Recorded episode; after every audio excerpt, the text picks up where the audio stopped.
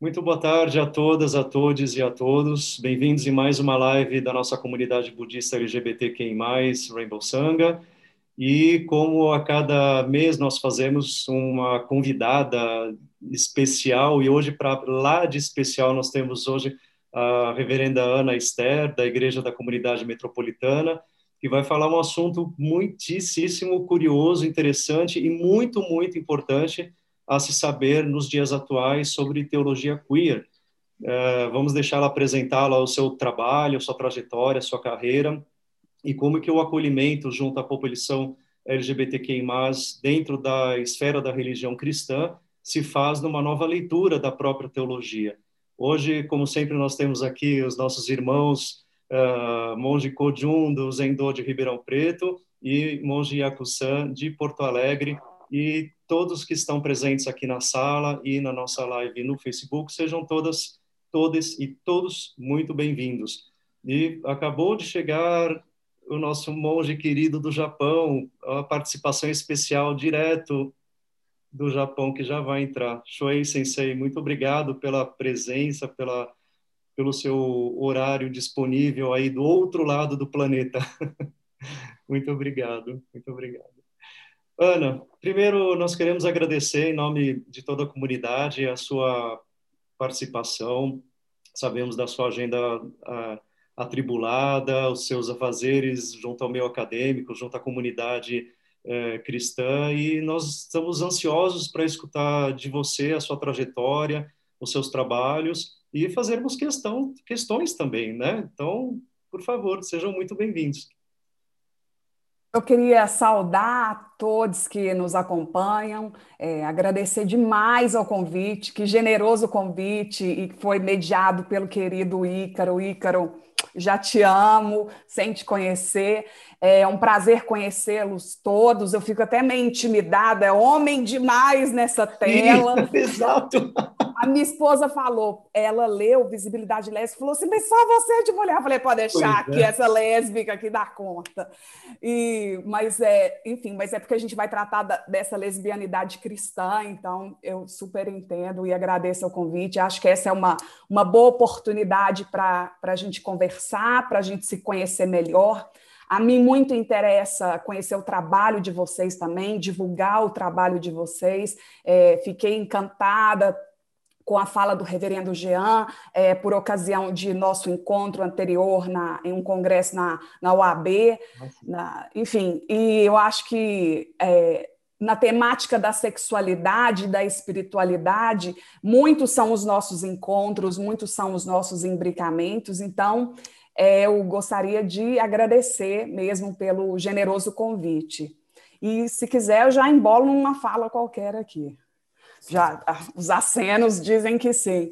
Então, é, bom, não teve muita apresentação sobre mim, mas eu acho que a, meu corpo diz muito sobre o que eu sou. Eu sou, eu me é, auto-intitulo uma reverenda sapatão. Eu sou uma mulher lésbica cristã eu sou casada, como mencionei, com minha esposa Nancy, nós moramos aqui nos Estados Unidos, na cidade de Kansas City, no Missouri. E, mas eu sou, pelo sotaque, vocês também já perceberam, bem mineirinha, né? Sou é, nascida e criada em Belo Horizonte, muito pão de queijo, muito café. E eu venho de uma tradição católica, né? Minha formação ah, católicas, meus pais também formados na, na tradição católica, e eu me converti à fé evangélica em 1998, por meio de um grupo de missionários norte-americanos. E, enfim, meu primeiro contato com, com a fé evangélica foi por meio de, de o que a gente chama de uh, protestantes uh, mais tradicionais, é, que são os presbiterianos, os batistas, mas eu tive uma passagem muito rápida por essa vertente do protestantismo e já que a gente chama de protestantismo reformado e já caí no neopentecostalismo. E me envolvi com uma igreja é, bem grande em São Paulo, mas a, a gente era de uma igreja menor em BH, filiada a essa, essa comunidade, era uma igreja liderada por mulher. A minha pastora também era uma, uma mulher, então tinha todo um já um esquema de liderança feminina que, que me atraía muito mas era é, um discurso fundamentalista e conservador. é, enfim, tudo que se ouve hoje a respeito de homossexualidade, eu ouvi é, muito. E fui muito violentada por todos esses esquemas religiosos, né?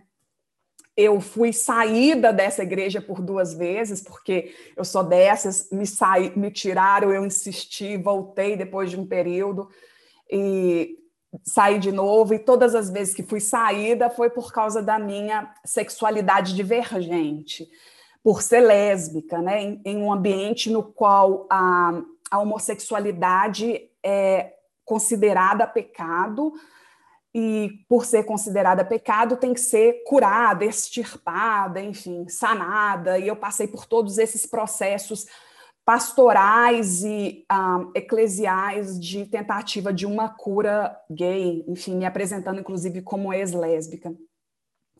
E nesse, nesse, nesse percurso da, da minha espiritualidade, ele aconteceu muito junto com a minha, a, a minha sexualidade também. Foi quando eu me descobri lésbica, foi justamente nesse momento que eu estava descobrindo um, um, uma espiritualidade voltada para a Bíblia Sagrada. Então, era muito meu corpo e o livro, né, naquela disputa, o que estava certo, o que estava errado, o que, que devia ser suprimido dentro de mim, o que devia ser negado, né, negar a si mesmo, tomar sua cruz e toda essa, essa subjeção do, do, do corpo.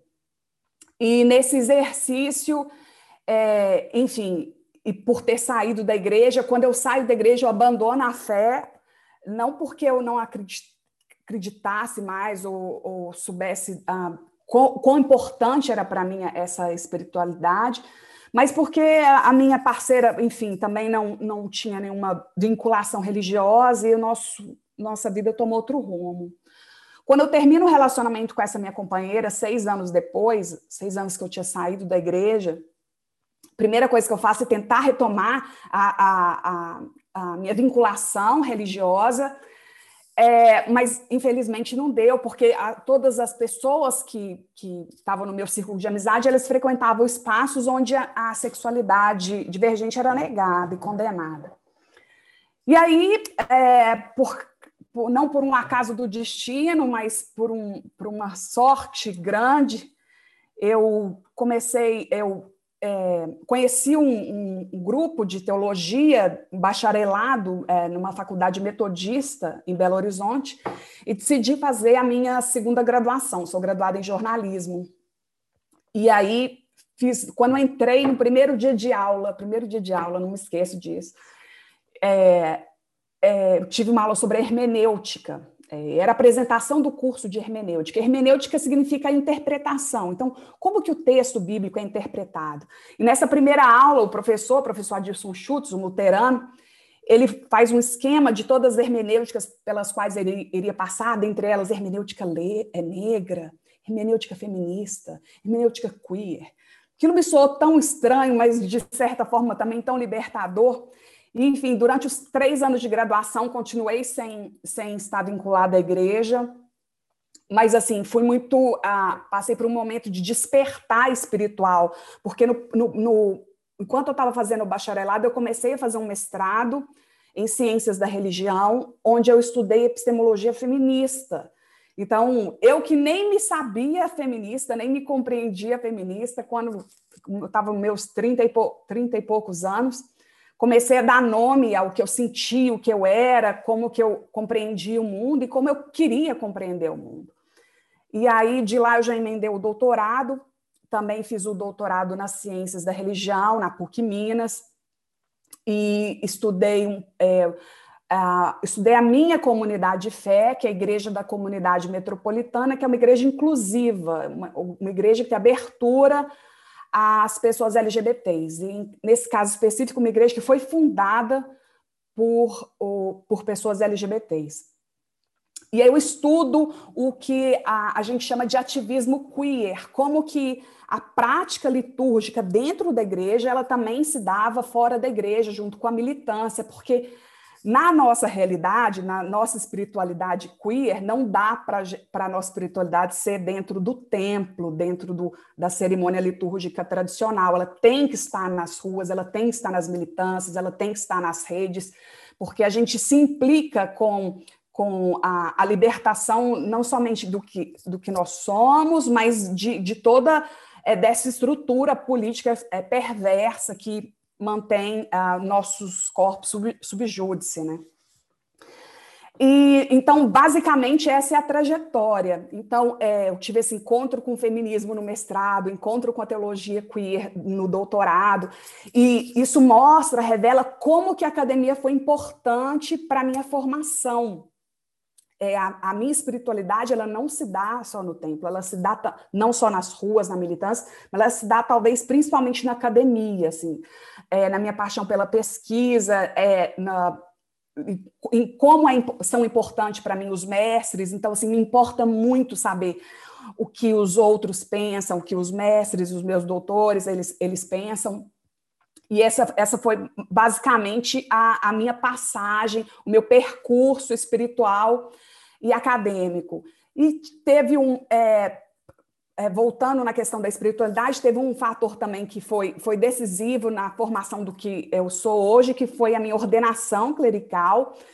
Então, eu, eu, me, eu termino meu doutorado, de, de, é, defendo meu doutorado em novembro, em fevereiro eu sou ordenada clérica. Então, assim, teve uma mudança na minha vida, que foi um, um, um momento uh, geracional, assim, que tem um, são 180 graus assim, de mudança que me implicam e me, me convocam muito mais a militância espiritual. E eu fui ordenada, eu sou, então, eu sou, faço parte de uma igreja cristã, mas por ser uh, lésbica e por causa ainda dos nossos uh, das nossas igrejas evangélicas progressistas ainda esbarrarem muitos limites, eu não tinha, não achei em Belo Horizonte, não encontrei em Belo Horizonte um espaço no qual pudesse ser ordenada.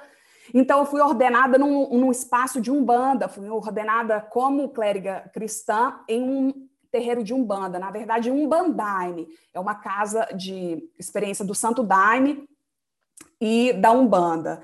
Então foi um momento lindo de, de múltipla pertença e de não só do diálogo religioso, mas da experiência interreligiosa, né? Dos abraços, das bênçãos de todas aquelas pessoas representando tantos outros espaços de fé. Por isso é muito importante para mim esse diálogo com vocês aqui hoje. Excelente, muito, muitíssimo obrigado por essa, essa prévia nossa aqui. É, uh, Kojun, eu vou te passar a palavra junto com Yaku-san. Shoei, que deve ter seu tempo também encurtecido aí, porque tem cerimônia agora de manhã cedo, né? Então, senhores, é, vamos ser compensados. Hã? Põe o Shuei para falar primeiro, ele vai precisar sair. Se ele tem que sair, né? É verdade. É. Então... Isso. Bom dia, eu estou falando aqui do Japão. é, eu só vou poder ficar até as 4h45 no máximo, infelizmente. Eu consegui ajustar um pouco meus horários, mas bom dia, é um prazer, é uma honra falar com, com a senhora. É, eu, eu, passo a palavra aos meus irmãos, eu estou aqui mais de ouvinte, espectador, para aprender e para poder conviver, né? aprender e poder demonstrar um pouco de de como é que eu posso expressar de emoção sabe é uma emoção muito grande poder ver uma representatividade tão forte assim surgindo no Brasil e uma representatividade tão forte que possa expressar a sua fé de uma maneira tão sincera é isso que eu, que eu tenho a dizer. Eu, eu, eu fiquei muito emocionado com, a presença da senhora, porque é, assim, é meio que sem palavras, porque é muito forte, é muito bonita a sua caminhada. Muito obrigado pela presença.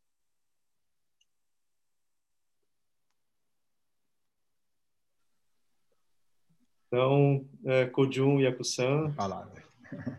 É, eu, bom, primeiramente quero agradecer a oportunidade de te conhecer é, e é, também fico assim, né, encantado com sua trajetória, porque não é só uma trajetória de estudos, mas e também não é uma trajetória só de luta, mas é sobretudo uma trajetória de buscar a, a, a, pela sua essência e essa e uma essência que engloba o desejo e a fé.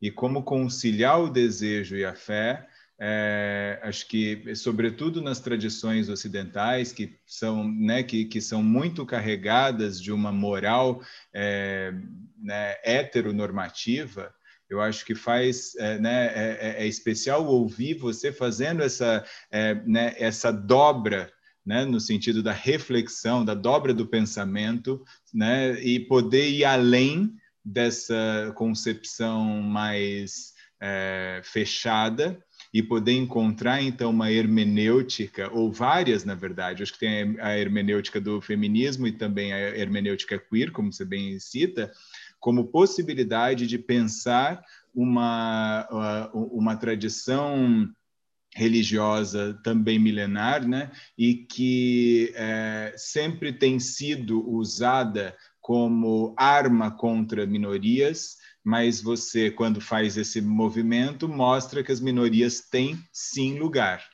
E, e é interessante que é, uma das coisas que eu fiquei pensando, né, quando a gente ia, né, antes de começar a live e tal, eu falei, puxa, é, como será que é, é olhar para aquelas é, passagens da Bíblia que, é, óbvio, são contextualizadas, né, num determinado momento, mas como é que é, que leitura, como é a leitura que vocês fazem né, dessa Bíblia, já que o texto está lá.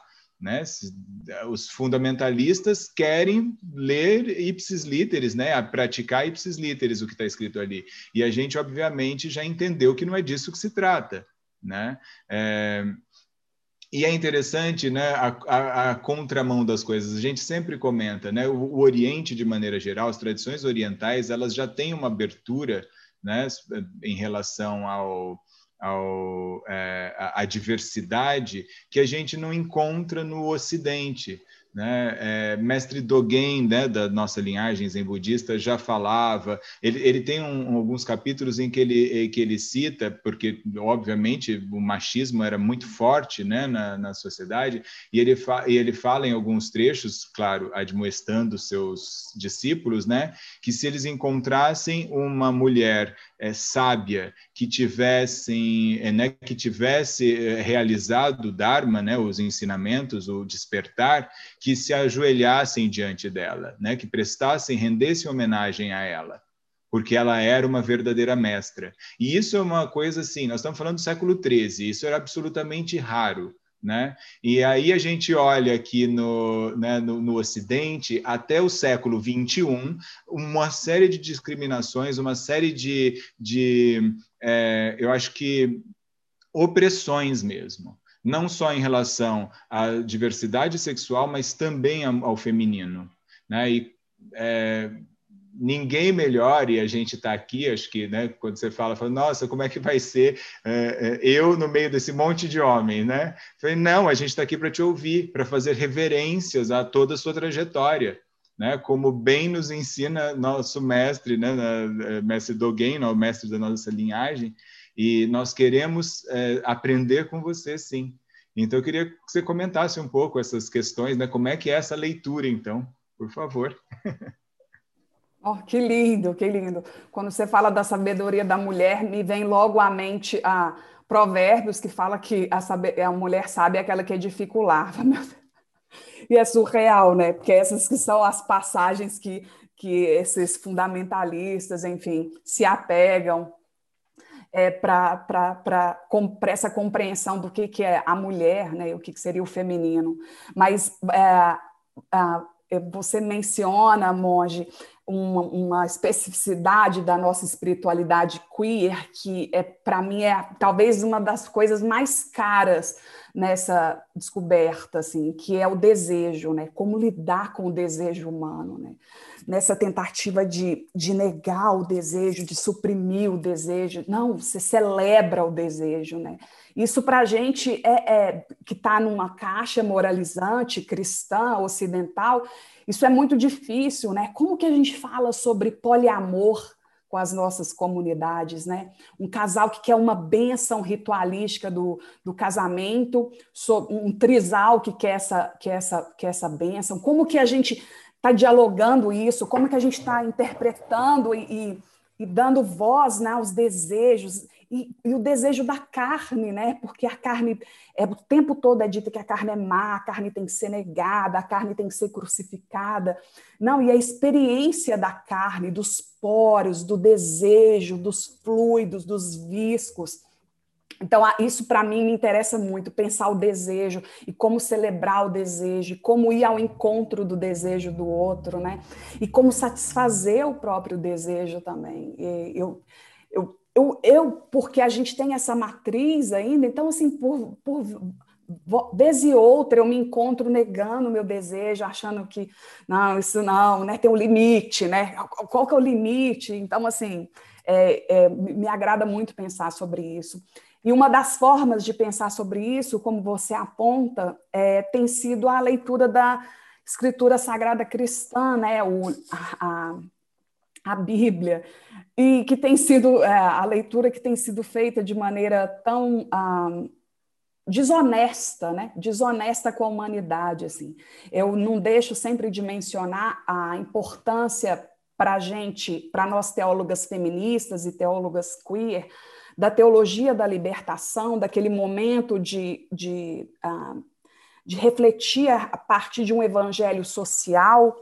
E esse evangelho social, ele, ele nos mostra, né, nos desperta para um Jesus histórico e a importância da historicidade do Cristo, a importância da, da, da gente usar esse, uh, a razão para a leitura também, né, usar da ciência, de métodos interpretativos que caminhem conosco. Enfim, mas isso são opções né, que a gente faz. Você faz uma opção pela opressão, ou você faz uma opção pela libertação, por oprimir ou por libertar. E tem um, um, autor que, enfim, antes da gente começar a nossa conversa, Ícaro mostrou o livro dele, que é o André Muskov. Ele é um teólogo luterano, uma pessoa muito cara para mim, muito importante para a minha vida pessoal, para para minha vida ministerial e a tese doutoral do André, ela é um marco, é, é fundante da teologia queer no Brasil e sob o título Viadagens Teológicas. E o André já nessa, nessa tese dele, ele começa a esboçar o que a gente pode chamar de uma tipologia para a leitura da, escritura, da escritura sagrada. E depois ele, ele amplia isso num artigo para a revista Ribla, mas agora ele acabou de lançar um, uh, um livro que realmente vai abordar sobre isso. Enfim, esqueci o nome do livro, mas é uma é, está no pré-lançamento ainda. De qualquer forma, o, a, o André ele acompanha teólogos queer norte-americanos e que tem uma proposta tipológica de, mais de três leituras, só assim, rapidamente para a gente ver como que isso tem sido feito. No escopo da, da, da queeridade, né, da, da sexualidade divergente, como que a gente tem lido as escrituras.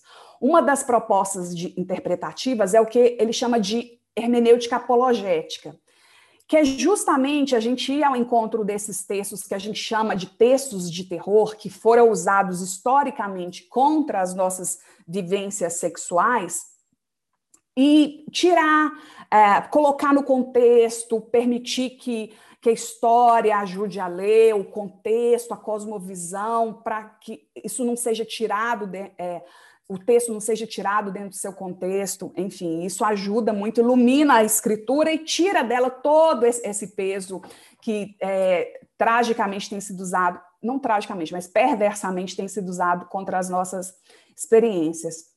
Um, uma outra forma de leitura é o que o André chama de hermenêutica ofensiva, que eu poderia chamar aqui de uma hermenêutica propositiva, que é quando você busca na, no, na Bíblia é, representações homoafetivas. Então, é, você pode ler, por exemplo, a, relação entre Jonatas e Davi como uma relação de homoafetividade. E aí a gente tem um, um, um, um, pastor evangélico que faz uma leitura muito interessante nesse sentido, ele chama Alexandre Feitosa, ele tem publicação e ele tem um web, uma página no YouTube que ele faz esses comentários. Então ele vai no grego e compara as relações com outras relações amorosas. Então, assim, você sai convencido. Mas a mim não interessa essas, essas leituras, assim, eu acho que é, eu estou em outra, em outra perspectiva teológica. Essas duas eu poderia te chamar de teologia inclusiva, né? Você se inclui na, na no, no texto. Eu gosto mais de uma leitura que é essa justamente que vem da, da, da teologia da libertação, que é uma leitura desde um lugar social específico. Então, assim, a mim me interessa muito ler a Bíblia, mas junto com Clarice Lispector. A ver a paixão de Cristo, mas junto com a paixão de GH. Sabe? É isso para mim que, que ilumina, que é o que eu ia mencionar antes e acabei não mencionando, que é o Carlos Messer, o teólogo da libertação, que ele fala que Deus escreveu dois livros, a Bíblia e a vida. E a vida é maior que o livro, né? A vida sempre vai ser maior que o livro. Então a gente não pode negar essas realidades, a gente não pode negar o que tem sido feito é, de maneira tão triste, a, a, a que os corpos dissidentes sexuais de gênero eles estão na igreja. Essas pessoas estão na igreja, né? Então não dá mais para negar, é preciso ouvi-las, compreender a trajetória delas, perceber a caminhada, e, e, isso traz, isso dá, dá outro sentido à nossa espiritualidade, né? Então, basicamente, a gente tem ido por essas três leituras, uma que vai é, tentar tirar os, os, mitos. Isso tudo vem de uma, de uma trajetória também, é importante assinalar, teológica cristã, que a gente chama de teologia liberal que é, principalmente o, o monge Yakusan estava mencionando que ele teve acesso a essa literatura a partir da Alemanha, né? Então que essa teologia liberal, que é justamente aquela semente para o fundamentalismo religioso que surge aqui no, nos Estados Unidos, assim. Então todas essas coisas estão muito imbricadas, né? É, o poder da, do cristianismo dentro do Ocidente como esse grande pedagogo da vida. Né? A gente entende a vida a partir dessas, dessa estrutura cristã. É assim que, que a nossa escola nos oferece o ensino, né? é assim que não só a nossa experiência é, espiritual, mas a, a, maneira com que a gente vê o mundo é a partir dessa, dessa lente, assim. Então, por isso a importância desse diálogo, assim, e a mim me interessa, interessa muito mais ouvi-los do que falar, né? Porque quanto que a gente tem a ganhar com o Oriente, com a experiência que vocês, como ocidentais, têm, né, da, do Oriente vindo, de trazendo, é, enfim, essa outra maneira de lidar com o transcendente e com o imanente, assim. Então, basicamente, é assim que a gente tem lido as escritas, a Bíblia Sagrada. Bem, bom, é, também eu preciso manifestar a minha alegria e emoção de, de, de, ter a reverenda aqui conosco, porque eu tive contato breve com a teologia queer ainda na adolescência. E, na verdade, com a comunidade lésbica. Né? Eu moro em Porto Alegre há 15 anos e eu tenho uma gratidão imensa pela comunidade lésbica, porque foram as meninas que me acolheram aqui, foram as minhas primeiras amizades, então é, é uma comunidade bem estruturada aqui, então eu tenho uma gratidão imensa pela comunidade lésbica, é, é, por esse convívio que foi muito gostoso de aprender elementos culturais da, da, da, do mundo L, que por muito tempo foi invisibilizado, né? A gente fala, até porque tem a questão do patriarcado e a gente sabe melhor do que ninguém. Mas o que eu queria perguntar era o seguinte: uh, eu fiquei pensando, né, enquanto exatamente eu via os modelos de, de, de hermenêutica, digamos assim, uh, e a gente tem no Brasil, obviamente, um padrão muito heteronormativo, segregador, segregacionista, por assim dizer, né? E, e, uma coisa que me encanta muito né, na teologia queer, que foi o contato que eu tive com, foi com Robert Goss, né, com Jesus Act Therapy, que eu li, que foi um marco para mim. Foram dois livros que eu li que foram um marco, né? Eu conversava antes com o pessoal. Foi uh, exatamente maravilhoso, foi um marco esse livro para mim do, do Robert Goss e, obviamente, relatório Height. Ah, o Queen Christ é maravilhoso também. E uh, o relatório Height, que fez um profundo estudo nos anos 80, sobre 70, né, para ser mais exato, sobre a sexualidade feminina e, obviamente, desbravou o mundo lésbico. Mas o que eu queria uh, entender era, nessa perspectiva segregacionista que a gente vive no Brasil, Uh, como é que a gente conseguiria levar a teologia queer? Porque a teologia queer, né, como a reverenda mesmo falou, ela começa com as lentes desses corpos, né? Então, é a lente da pessoa queer, a lente da pessoa trans, e não o encaixe uh, se essas pessoas podem ser bem-vindas na comunidade cristã, né? Então, é uma outra perspectiva a teologia queer. Mas o que eu queria saber era como é que a gente faz uh, uma pessoa, pensando nas nossas periferias aqui no Brasil, né? Eu que atendo tantas pessoas nas comunidades, né? Quando a gente pensa na interseccionalidade, uma mulher lésbica, preta, periférica, como é que, que tem uma vivência de religiosidade intrínseca, uh, como é que a gente consegue acessá-la a partir dessa perspectiva da teologia queer de maneira que ela consiga acessar essa libertação que a gente sabe que muitas vezes não tem, né? A, a senhora mesmo conta de experiências não muito felizes, né, em comunidades outras que né, a senhora foi convidada a se retirar, né? Então várias, vários e várias de nós vivemos isso em algum momento. Então como fazer isso de alguma forma chegar lá na periferia uh, de maneira que mais e mais pessoas possam uh, ter esse olhar e essa inclusão, digamos assim. Ótimas considerações. É... eu juro que eu não sei a resposta, mas eu tenho algumas intuições a respeito delas. Primeiro, porque ah, ah, os estudos queer no, no, Brasil, eles são muito incipientes ainda, né? Você procurar literatura, muita dificuldade você vai achar. A gente tem o nome do André, alguns outros nomes que se despontam, mas é muito na academia, né? Assim, e, e a gente sabe que é, a gente não conseguiu ainda sistematizar o que tem sido feito na, nos, nos, grupos ah, bíblicos, nas, nas, periferias.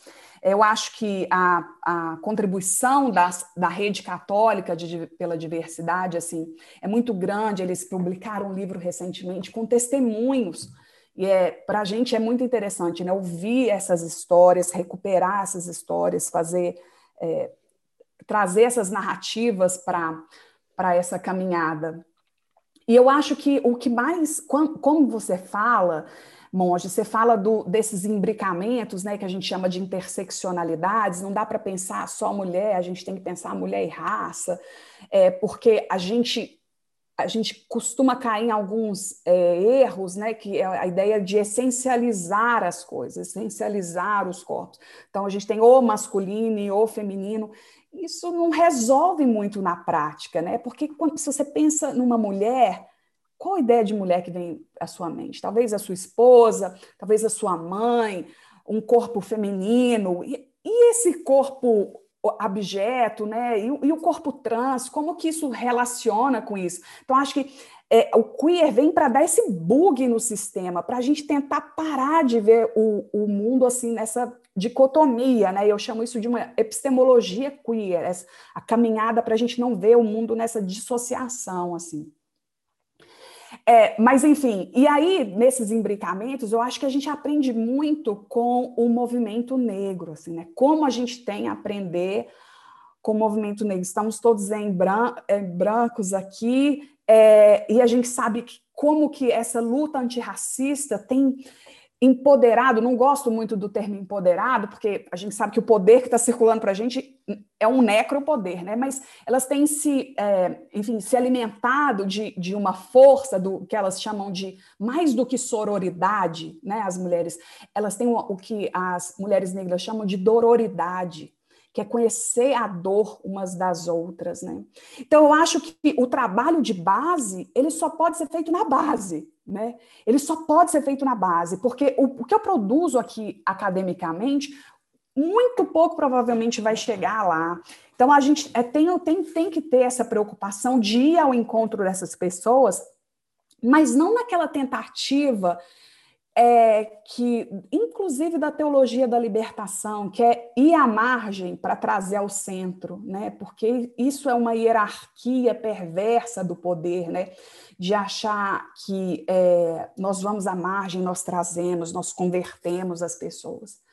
E aí eu entro um pouquinho no que é, a, a principal teóloga que me influencia, que é a Marcela Althaus Reid, e a Marcela é uma, foi uma teóloga argentina criada nesse berço da teologia da libertação. Então, teologia da libertação, como esse movimento da década de 1970, 1980, das, da, é, das SEBs, né, desses encontros eclesiais de base. E que, mas que tinham um objetivo muito real à época de lutar contra as ditaduras. Né? Marcela experimentou duas ditaduras na Argentina e depois ela sai vai tem uma recebe uma cátedra de teologia contextual em Edimburgo, fica lá por mais de 20 anos e lá falece, muito nova. E a Marcela deixou poucos livros para a gente, mas o que ela deixou, ela, enfim, quem tem acesso a esses livros é realmente transformado. Ela propõe o, na, o que a gente chama de teologia queer, que talvez esteja muito vago ainda, eu posso entrar isso daqui a pouquinho, é, explicar melhor. Ela chama de teologia indecente, porque ela faz uma teologia queer a partir da América Latina.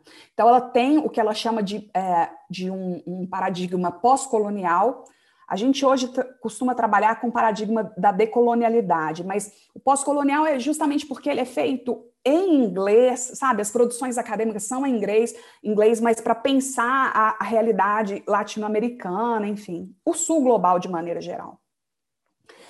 E a Marcela, é, comentando dessa é, hierarquia do centro e da margem, ela fala que a ela interessa não o Deus que vai à margem, o Deus na margem, mas o Deus marginal, o Deus que está lá, que nasce lá, que é experimentado lá.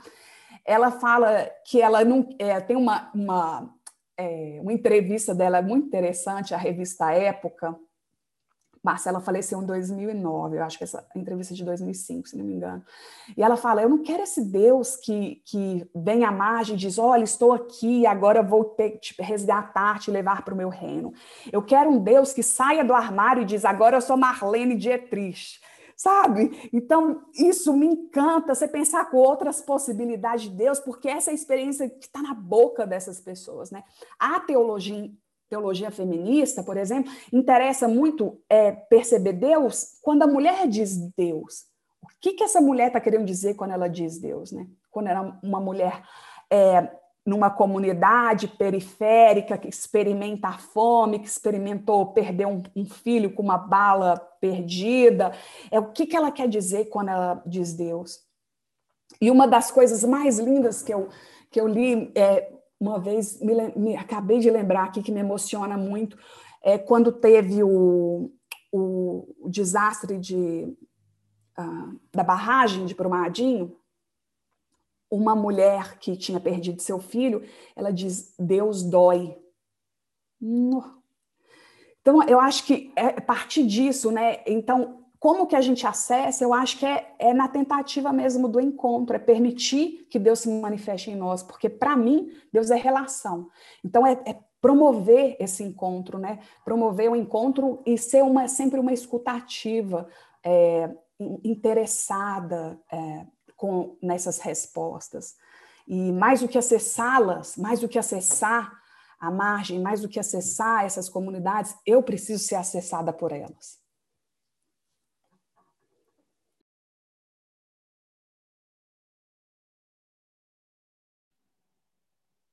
Maravilhoso, muito, nossa, não tem, a gente fica sem palavras, é para escutar horas e horas e horas.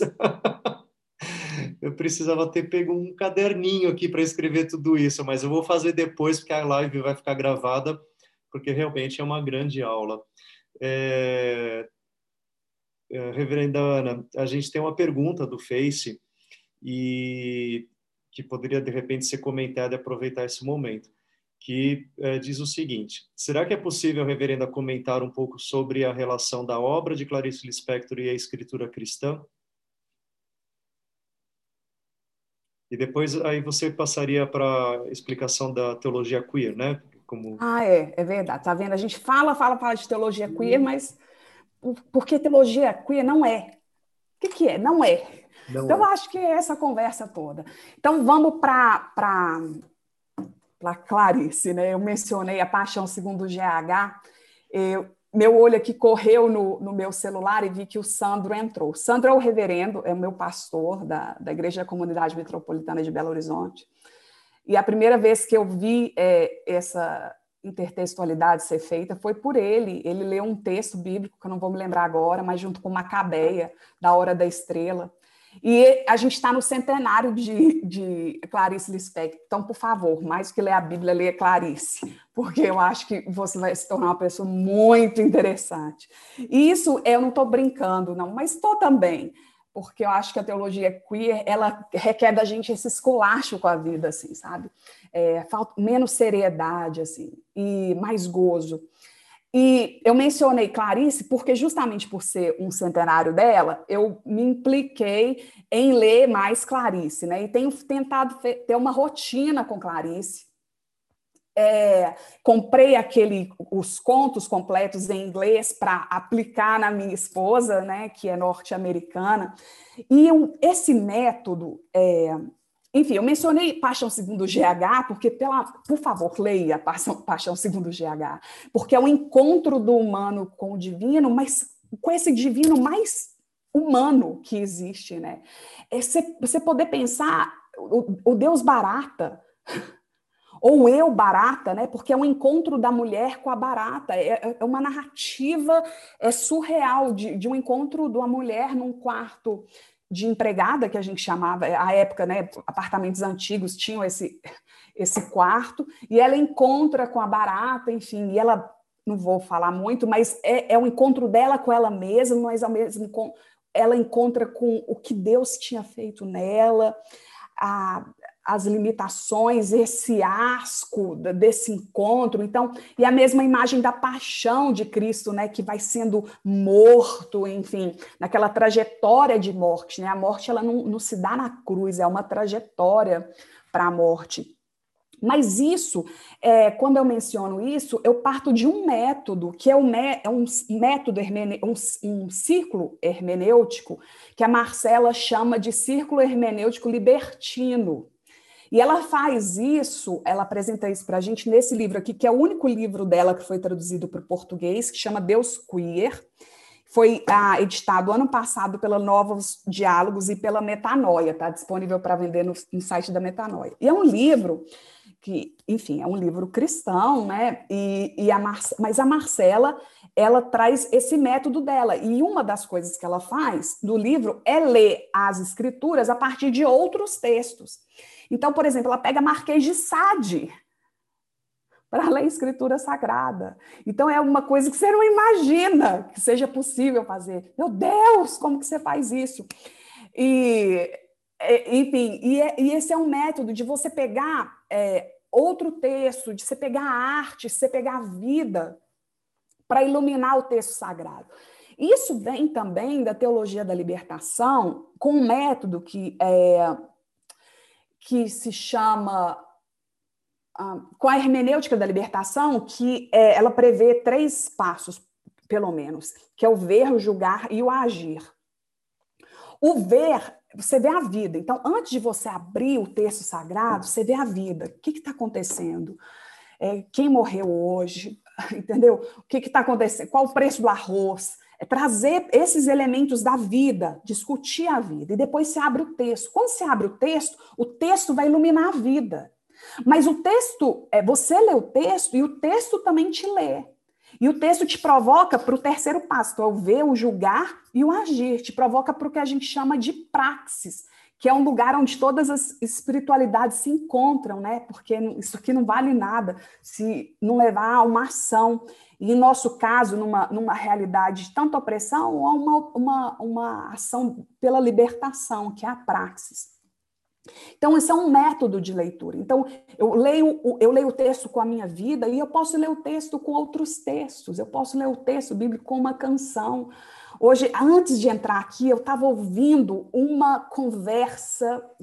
Ouçam, da, da Débora Diniz, aquela antropóloga da UNB, com a Ivone Gebara, uma freira a, católica, é, uma das principais teólogas feministas do mundo, sem dúvida, e elas, convers, elas propuseram 12 verbos ah, para uma esperança feminista, e elas estão no segundo, e o segundo verbo era imaginar.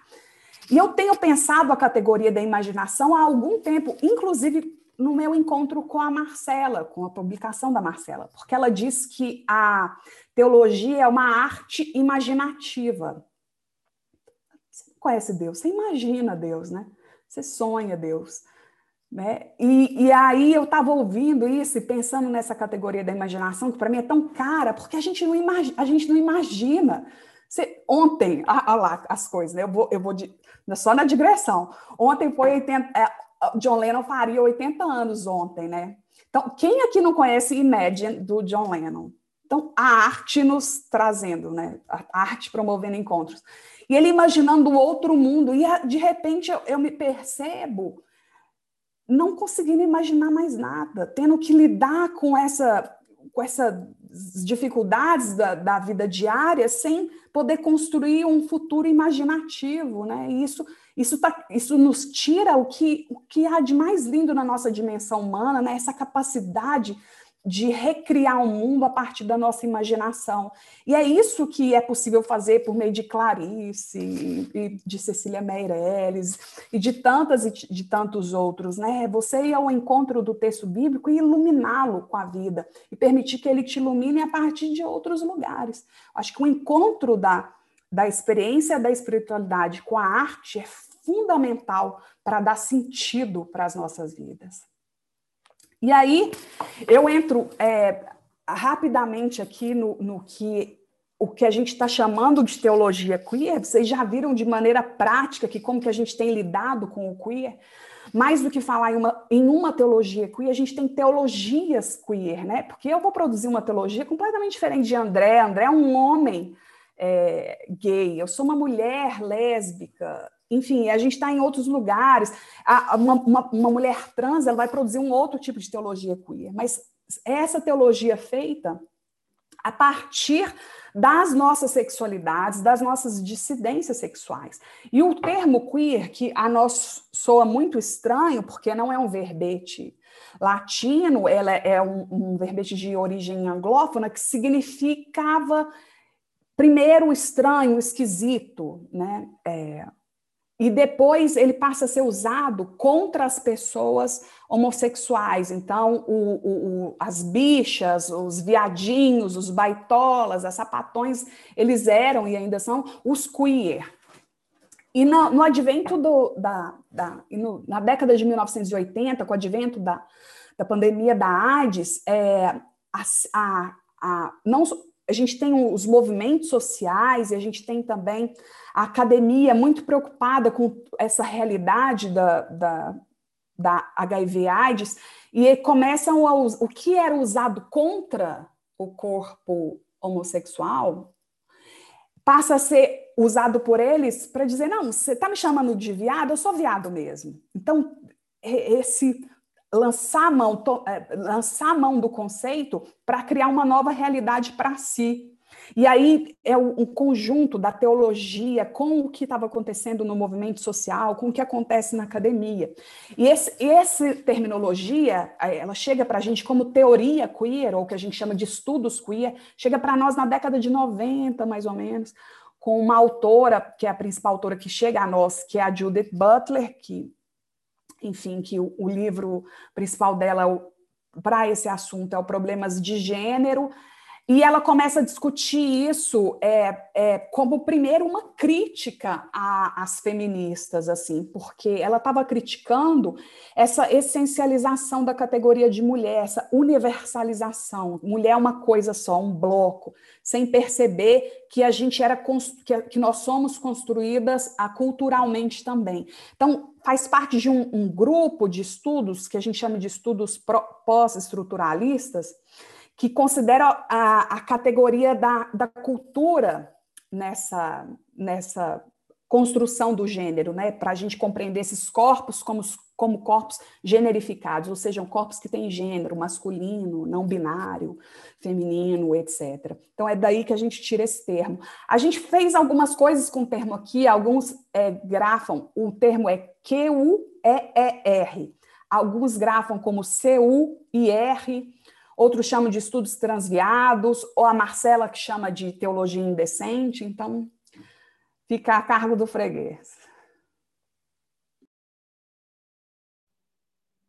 Maravilhoso. Nossa, é, é, é, é substancial.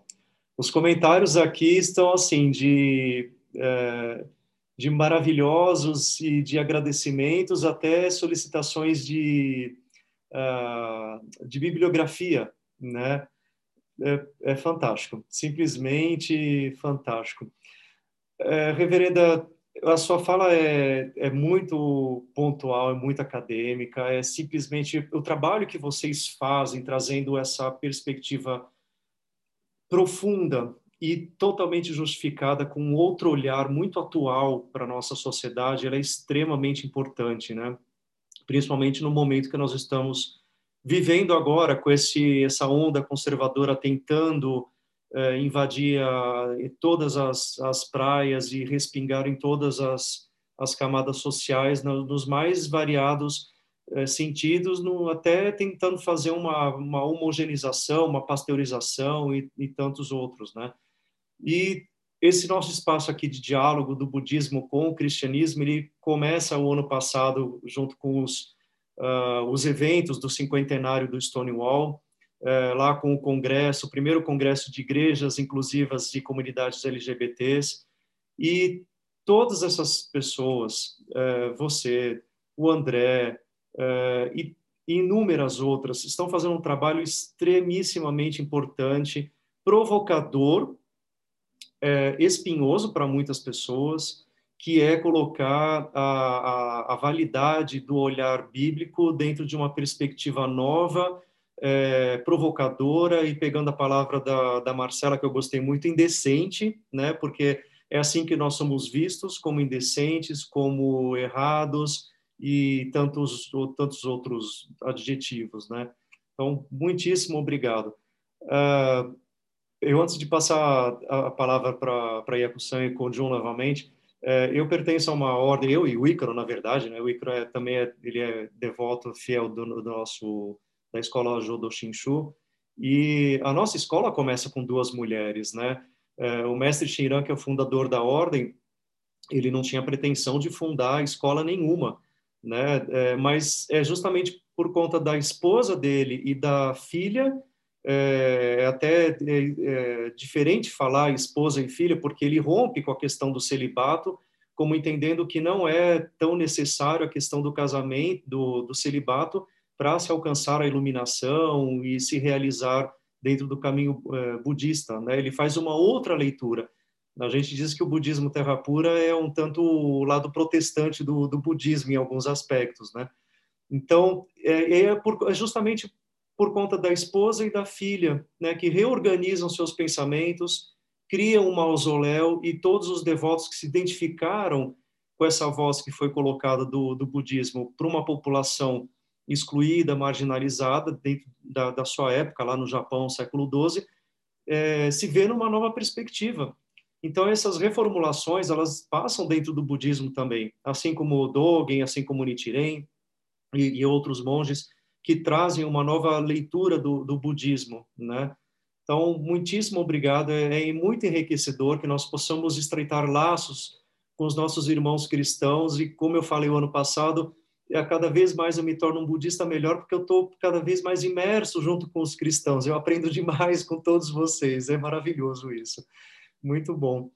É, reverendos, monges, mais comentários? Eu só queria é, agradecer, porque eu aprendi muito, né, Reverenda Nester. É, sou apaixonado pela Clarice Lispector. Bom, literatura de maneira geral, não sei se dá, se dá para ver aqui atrás, mas é, o, o é, Shoei Sensei deixou aqui uma informação que eu queria só né, compartilhar com todos. Quando eu tá, né, quando eu tá, logo depois que eu comentei, a gente estava conversando, ele, ele mandou assim para mim. Uma, uma informação que eu não tinha, inclusive, como ele está no mosteiro de Sojiji, que é o mosteiro do mestre Keizan Jokin, é, então ele conhece histórias de muitos discípulos lá que às vezes não chegam para a gente.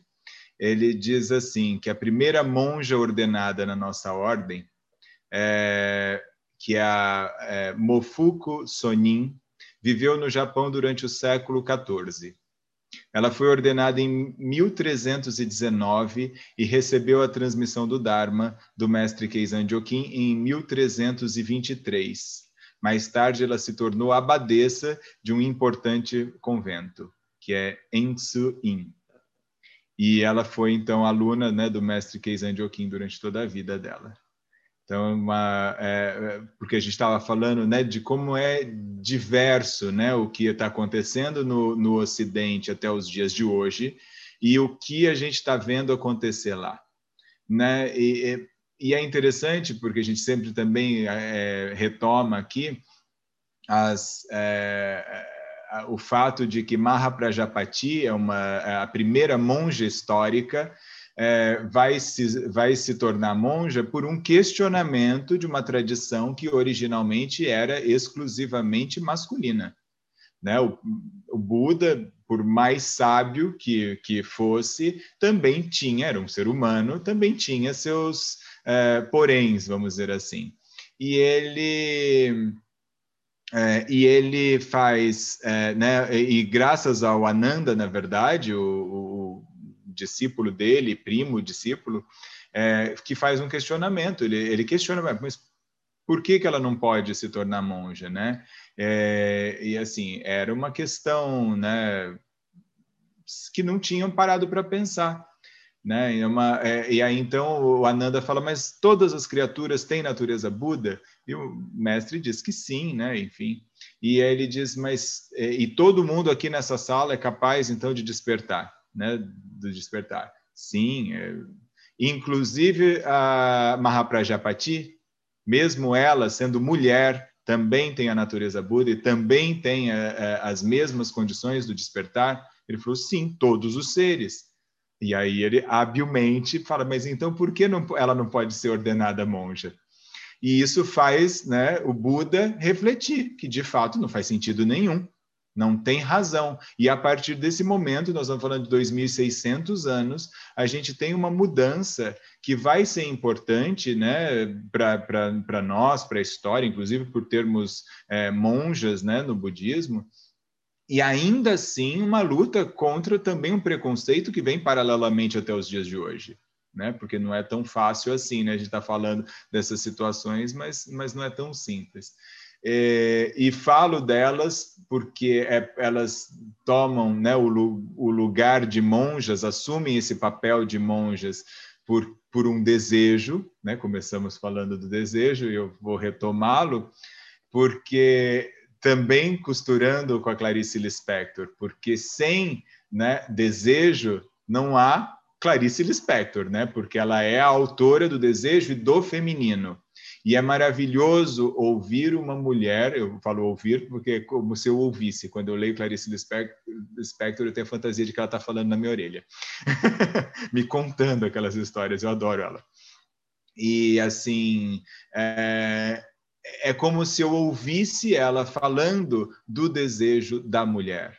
Então, eu, assim, aprendo um pouco sobre, não é só sobre, né? A gente pode trazer também para o masculino, para o humano, na verdade, mas para todas as, as, manifestações de desejo, né? Não é nem só feminino, nem masculino, é para todas as possibilidades do desejo. E ela fala muito bem disso, né? E foi maravilhoso você trazer essa, essa, né, essa relação, porque também eu gosto de fazer isso.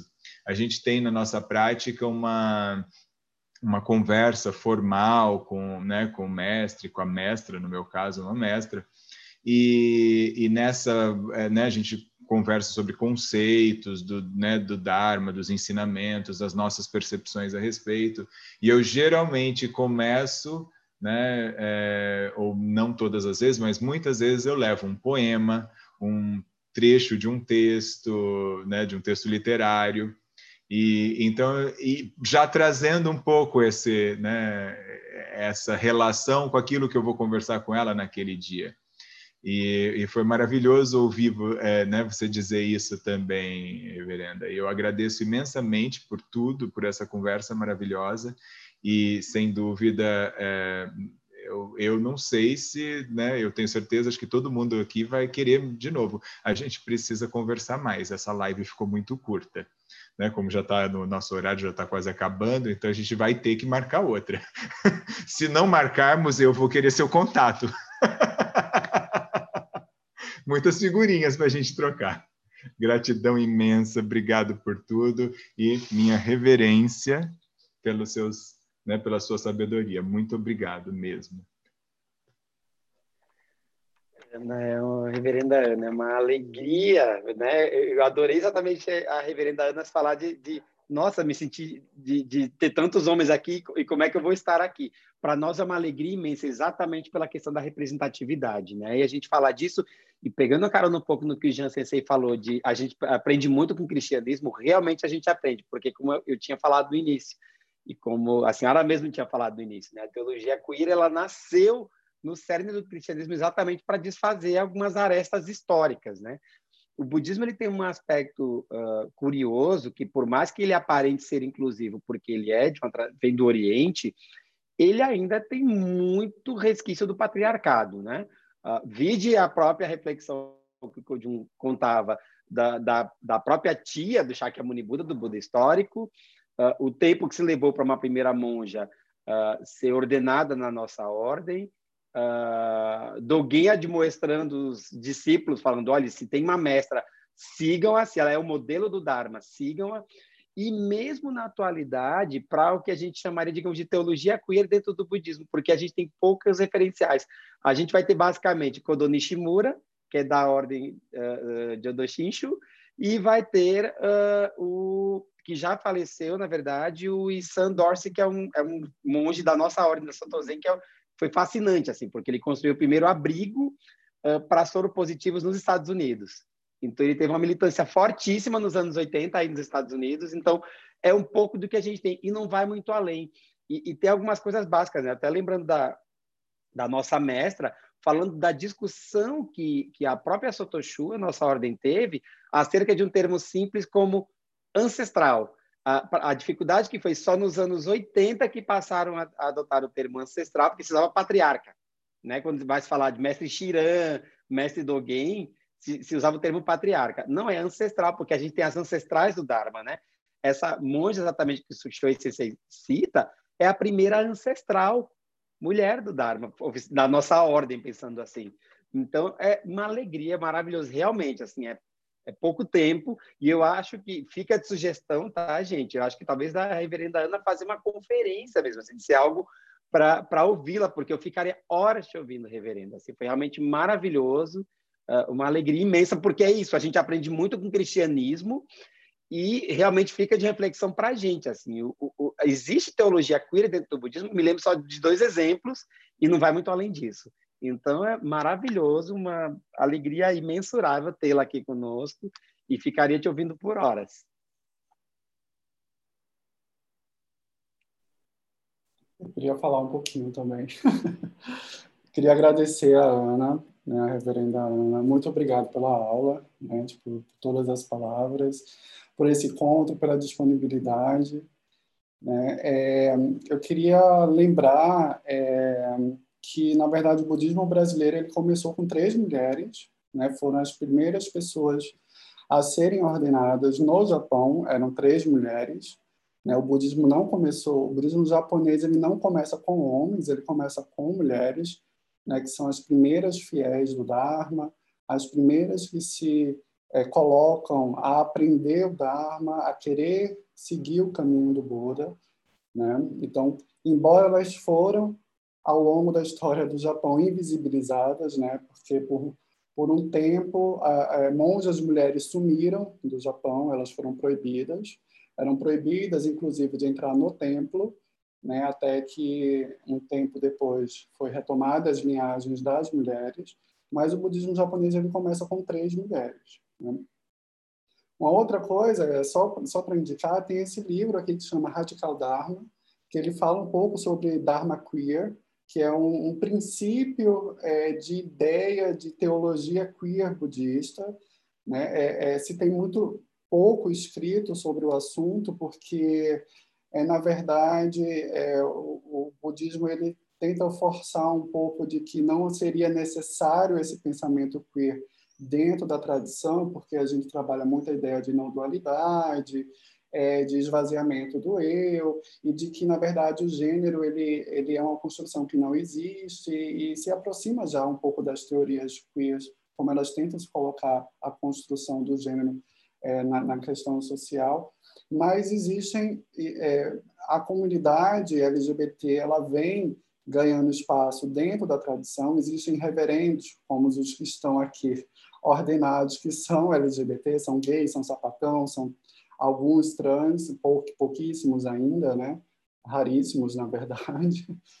Mas eles estão tentando pensar o Buda Dharma a partir dessa ótica, né? É, e a gente tem um personagem mitológico que é queer, né? A gente tem Kanon, né, que é um personagem mitológico que nasce na Índia homem e ele se transforma em mulher na China, né? Tipo, a, a, existe uma reinterpretação mitológica de que quando ele vai para a China, ele muda de sexo, ele muda de gênero. E ele fica muito mais conhecido como mulher do que como homem.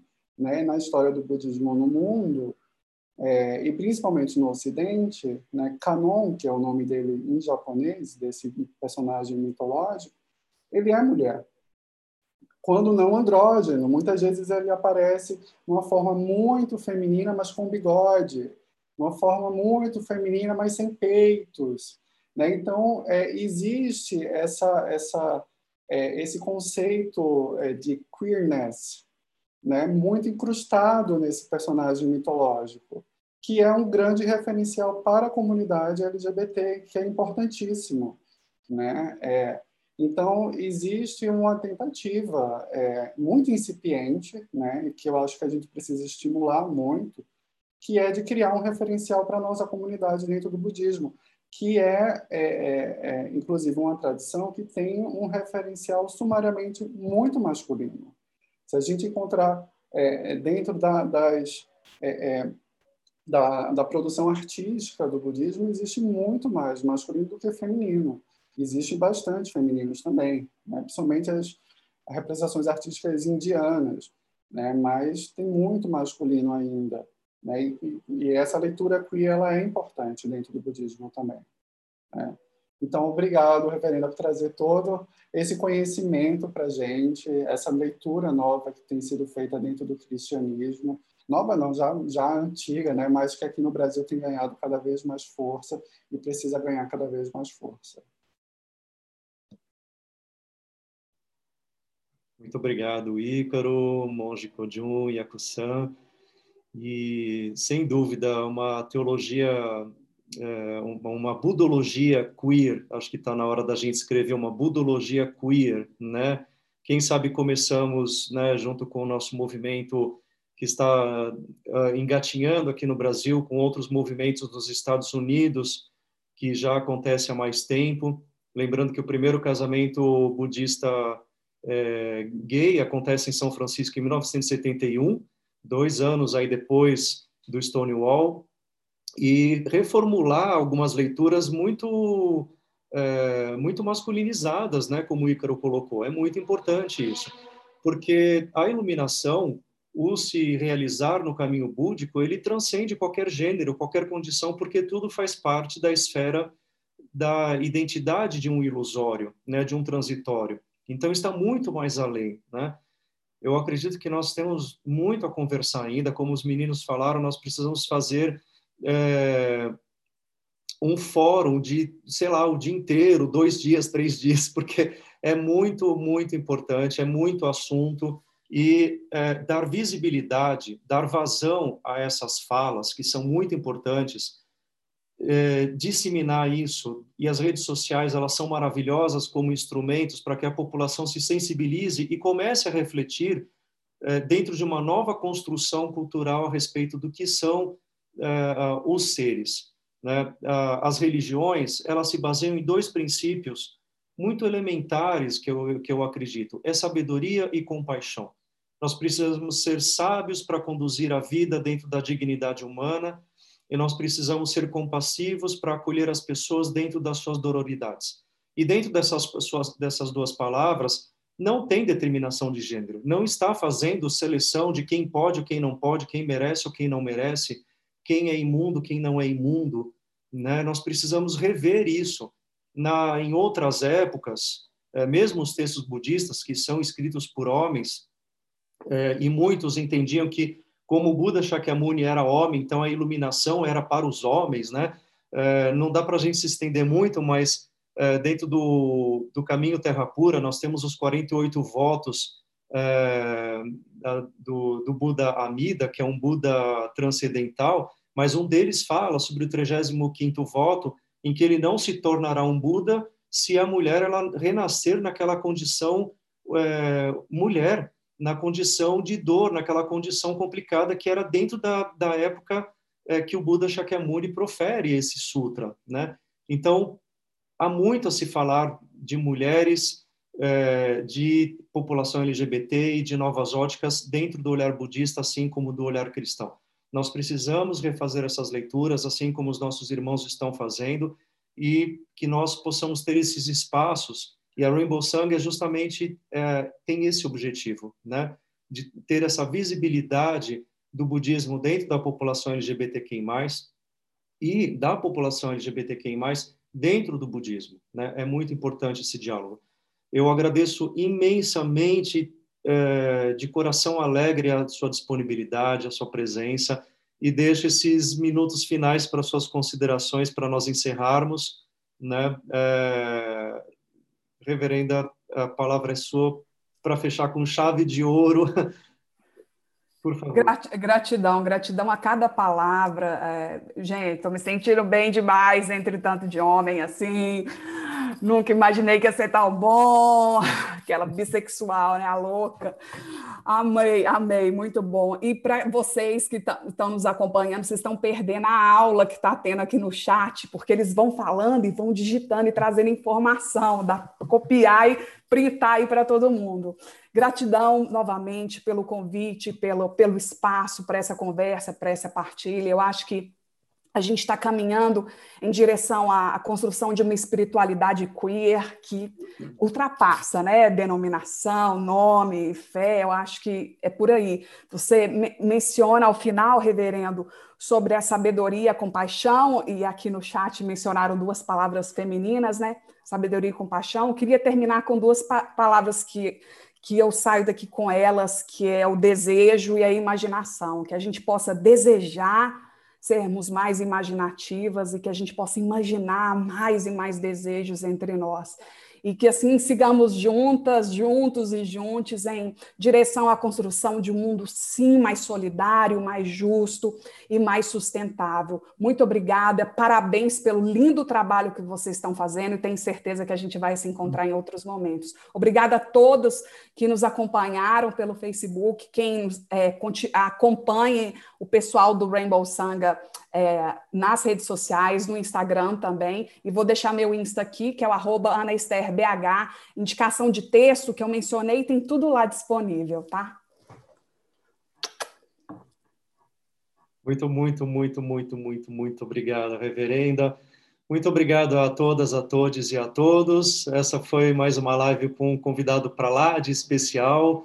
Daqui 15 dias, nós retornamos com o um assunto da pauta LGBT dentro do olhar budista, em específico. Aí é, vai ser um, um bate-papo dármico dentro de como que o budismo olha algum assunto que nós ainda não escolhemos qual vai ser, mas se quiserem dar alguma sugestão, também fiquem à vontade, escreva para nós.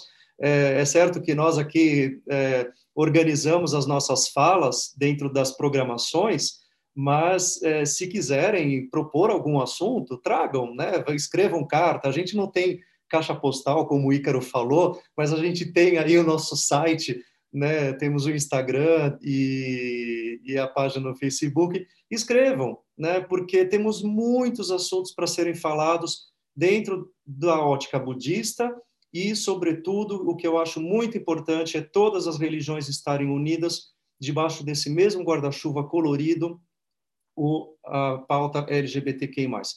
Ana, sintam-se sempre muitíssimo bem-vindos, que nós possamos estreitar os nossos laços e agora, junto com a comunidade budista, saibam vocês cristãos que vocês têm irmãos que dialogam na, no mesmo sentido, com o mesmo coração uno, como nós chamamos em japonês Ishin, né? o coração uno com o Buda, independente do termo Buda, mas uno, coração consagrado, né, e possamos juntos é, proporcionar livramentos para as pessoas que sofrem dentro das suas perspectivas de expressar as suas religiosidades e muitas vezes se encontram angustiadas e abafadas dentro dessas vozes. Mais uma vez, muito obrigado. Tenham todos um excelente fim de semana. Essa live vai ser colocada uh, no nosso canal no YouTube.